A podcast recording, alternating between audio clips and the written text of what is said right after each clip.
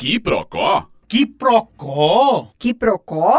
Que procó é esse? O assunto hoje é vacinação para prevenção de doenças. Várias pessoas já conhecem, tem gente que acha que não vale a pena, tem gente que é contra. Mas a gente toma vacina desde nenenzinho, né? Acho que um dia depois de nascer já tem uma vacina, tem um calendário de vacinação, as cadernetas de vacinação, eu guardo a minha até hoje. E aí tem um negócio que é a vacinação para adultos também, uma caderneta de vacinação para adultos que é novidade para muito mais pessoas. E algumas vacinas para adolescentes também, como é o caso da vacina contra o HPV. Meninas eram vacinadas inicialmente, os meninos foram incluídos nesse público-alvo, né, desde o ano passado, e muitos pais mais conservadores acham que autorizar que os filhos tomem essa vacina é incentivar que eles iniciem a vida sexual de forma precoce. Só que a vacina, segundo especialistas, especificamente a do HPV, ela já é voltada para adolescentes tão novinhos, né? Crianças e adolescentes a partir dos 9 anos de idade, justamente por não ter iniciado a vida sexual. Para conversar um pouquinho sobre vacinação, a Mara Alcântara de volta ao que Procó, já é uma presença frequente aqui. E falando de vacinação, Amara, eu estou estou toda imunizada, Ivna. A sua caderneta de vacinação de adulta tá em dia? Tá, tá quase toda em dia. Eu só não tomei, até porque eu não faço parte do grupo de risco, a vacinação contra a influenza, a vacina da gripe, né? Mas todo o resto eu já tô bem ok. A de tétano, de hepatite. Eu tô devendo. A Todo... sua cadernetinha não está em dia? Não está em dia. E aí, duas semanas atrás, eu parei assim para tentar lembrar. E realmente tô devendo, mas vou colocar em dia em breve, sabe? Preciso, inclusive. Até pra gente poder falar sobre vacinação, mas eu tenho a minha caderneta de criança em eu casa. Eu tenho a minha. Guardada e toda preenchida, toda bonitinha. Mamãe foi bem cuidadosa. Eu que tenho falhado. É, depois dos 20 anos é que a gente vai ladeira abaixo, né? Deixa por e conta própria, assim, a gente demora um pouquinho. Quando a gente fala em vacinação, é muito recorrente no nosso, no nosso imaginário aquelas campanhas do governo,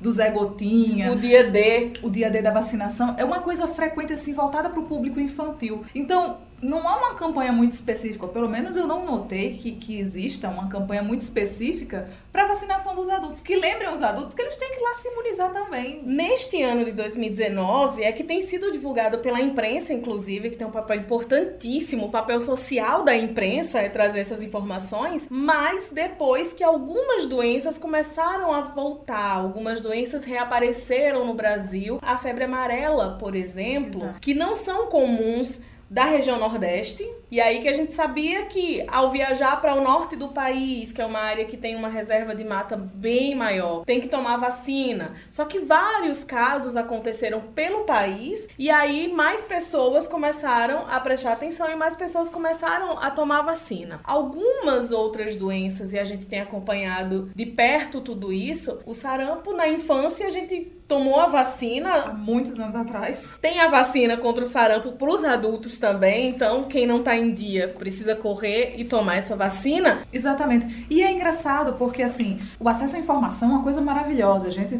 tem uma coisa que não tinha na minha época de criança. Os, os pais ficavam sabendo pelo, pela rádio, pela TV. Agora você sabe quando tem campanha, a prévia da campanha, quantas pessoas estão sendo vacinadas, sabem todos os locais que está acontecendo ao mesmo tempo que está acontecendo.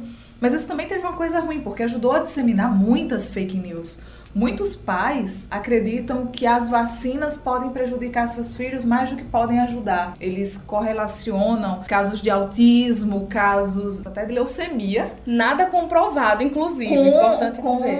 Com o uso das vacinas em crianças. Então eles preferem não imunizar os filhos para que os filhos não corram o risco do autismo, o risco de desenvolver um câncer. Não dá para saber de onde surge essa ideia de relacionar né, essas coisas. Exato. Então essa não vacinação das crianças trouxe esses prejuízos para gente. E é muito complicado, porque, por exemplo, para ter o grande sucesso do, das campanhas de vacinação entre a população que recebe benefício do governo, é que você só recebe os benefícios como um Bolsa Família se a carteira de vacinação das crianças estiver em dia. Não é só o comparecimento à escola, a carteira de vacinação tem que estar em dia. Então as famílias cuidam sempre das crianças estarem com a vacinação em dia para continuarem recebendo o benefício. Mas as pessoas que não recebem esse benefício se dão o luxo de vacinar ou não.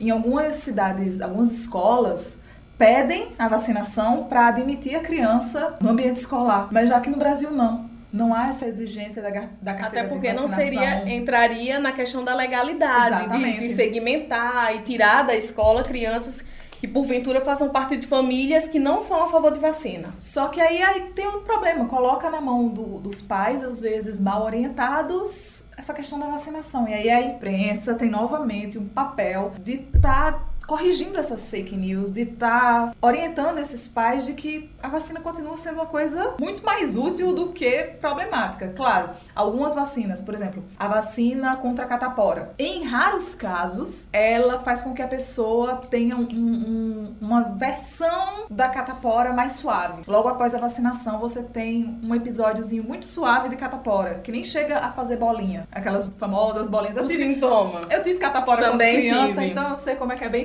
catapora e cachumba. Eu tive quando criança Não, e eu só lembro. Tive a catapora. Eu lembro do quanto era dolorido, assim. Eu lembro da sensação de dor, porque como criança a gente não tá acostumado a sentir dor. Mas quando a gente fala de vacina, também tem um outro lado. Antigamente, quando não tinha vacina, e eu vou falar da época dos meus avós, por exemplo, os meus pais já são sexagenários, então quando os meus avós tipo, começaram a ter filhos, era muito comum, principalmente quem morava na zona rural, falar assim: ah, mas eu tive 10 filhos e se criaram sete. Porque era muito comum que crianças tivessem problemas de saúde que hoje são evitados por conta da vacina e morriam desses problemas porque não tinha tratamento ou acesso era difícil. Remédios também há 60 anos eram muito mais difíceis. E aí, sobre isso, assim, especialistas falam em defesa das vacinas, em defesa desses tratamentos, porque é um raciocínio que, infelizmente, em 2019, tá voltando. Tem gente se posicionando e, embora não seja um número tão grande, o movimento anti-vacina, como vem sendo tratado, e é bem forte em outros países, mas no Brasil também tem, é pequeno, mas é barulhento. Trazendo essas fake news, como você disse agora há pouco, Amara, faz muita zoada, porque tem muita gente que acaba se informando e achando que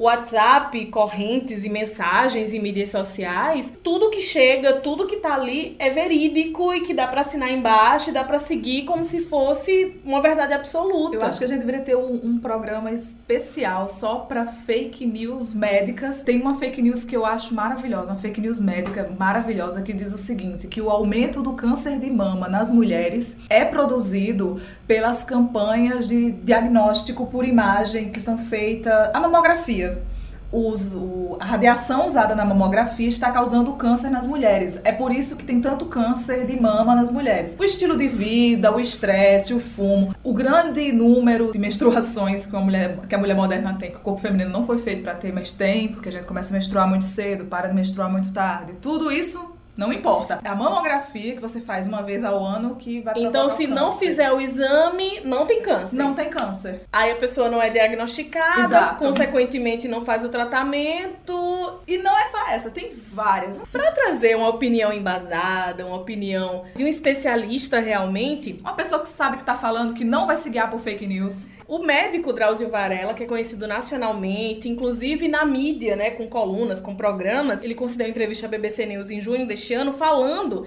sobre o número de crianças que morriam antigamente, que eu falei agora há pouquinho. E aí ele fala sobre isso, da diferença de consideração de quando se perdia um filho há 60, 70 anos e quando se perde um filho para uma doença hoje. Quando eu era menino, assim, num bairro operário aqui em São Paulo, você tinha as chamadas doenças da infância, que parece que era um tributo que toda criança tinha que pagar para poder se desenvolver e chegar à adolescência. Essas doenças quais eram? Todo mundo tinha varicela, que é a catapora, né? tinha sarampo, rubéola, cachumba, difteria, poliomielite. A poliomielite era uma tragédia, porque a poliomielite começava com um quadro febril e a criança de repente começava a ter fraqueza muscular e essa fraqueza muscular se acentuava e apareciam defeitos ortopédicos, eh, quais muitas vezes a criança carregava pela vida inteira. Qualquer febrícula numa criança, as mães ficavam apavoradas, achando que podia ser poliomielite. A criança acordava meio fraquinha, com febre alta, porque tinha uma amidalite, outro processo infeccioso qualquer, e a mãe achava que ela não estava andando direito, que não estava reagindo, que aquilo era poliomielite. Era um desespero. Quando tinha uma criança com rubéola, as mães levavam as meninas para pegar rubéola dessa outra, levavam para brincar com a outra e pegar rubéola, porque rubéola na infância em geral é uma doença de evolução benigna e na gravidez pode provocar malformações fetais. Esse era o panorama. Não havia tratamento, não havia condição de, de você evitar a transmissão, porque as crianças estavam sempre juntas, brincando. Você tinha uma, uma mortalidade muito alta. Por exemplo, sarampo, que é uma doença que diz, ah, normalmente benigno, tem uma pequena duração, duração de alguns dias, uma semana, começa a regredir. Muitas vezes evoluía com complicações sérias, até com encefalite, com pneumonias e morte. É, e assim era, isso fazia parte. A mortalidade infantil era aceita com naturalidade. Naquela época, morrer uma criança era normal. Hoje, morre uma criança numa família, é uma tragédia. Né? Quando surgiram as vacinas, houve uma queda abrupta, não só dessas doenças, como da mortalidade. Mortalidade infantil caiu muito. Mortalidade infantil no Brasil, lá pelos anos 50, chegava mais, a mais de 100 crianças mortas para cada mil habitantes. Praticamente 10% das crianças morriam até nos primeiros cinco anos de vida por causa dessas complicações.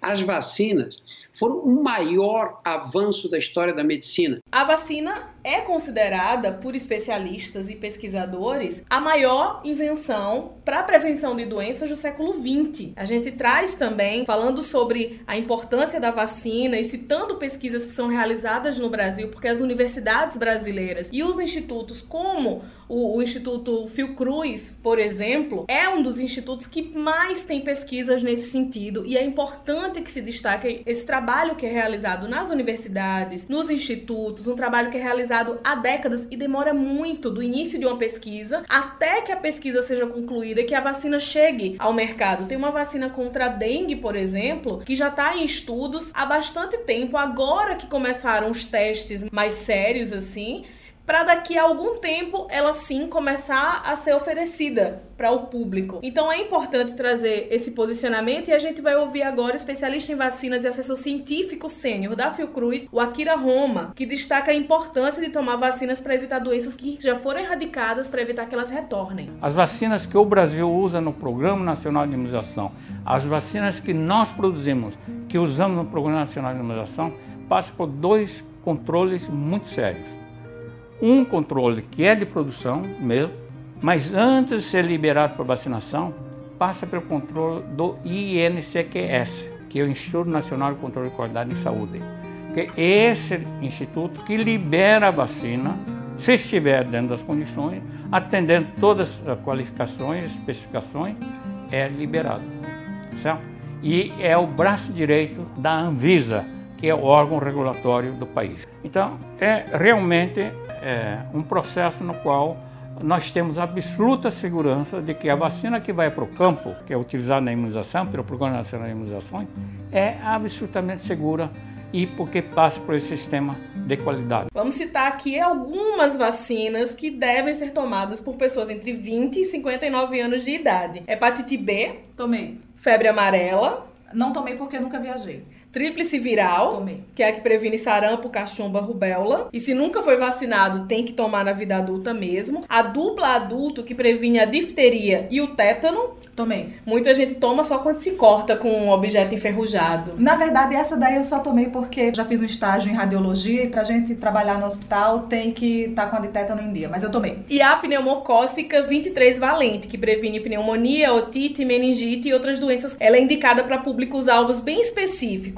Essa eu não tomei. E aí sim, não é obrigatória para todo mundo. É importante chamar essa a atenção para as pessoas. É só procurar uma unidade básica de saúde ou um setor responsável. E que não precisa nem ser a sua unidade básica de saúde. As pessoas dizem assim, mas na minha unidade básica de saúde não tem vacina. Você pode se encaminhar a qualquer unidade de saúde que disponibilize principalmente a de hepatite e a de tétano, e dizer, olha, eu quero vir aqui me imunizar. E eles te imunizam na sala de vacina. Você não precisa pertencer àquela região, daquela USF para se imunizar. Ou até quem mora em áreas que não tem cobertura de unidade básica Exato. de saúde. Pode que... se dirigir a qualquer uma e se imunizar lá. Meu nome é Evina Souto. Eu sou a imunizada Amara Alcântara. e o que Procode hoje fica por aqui.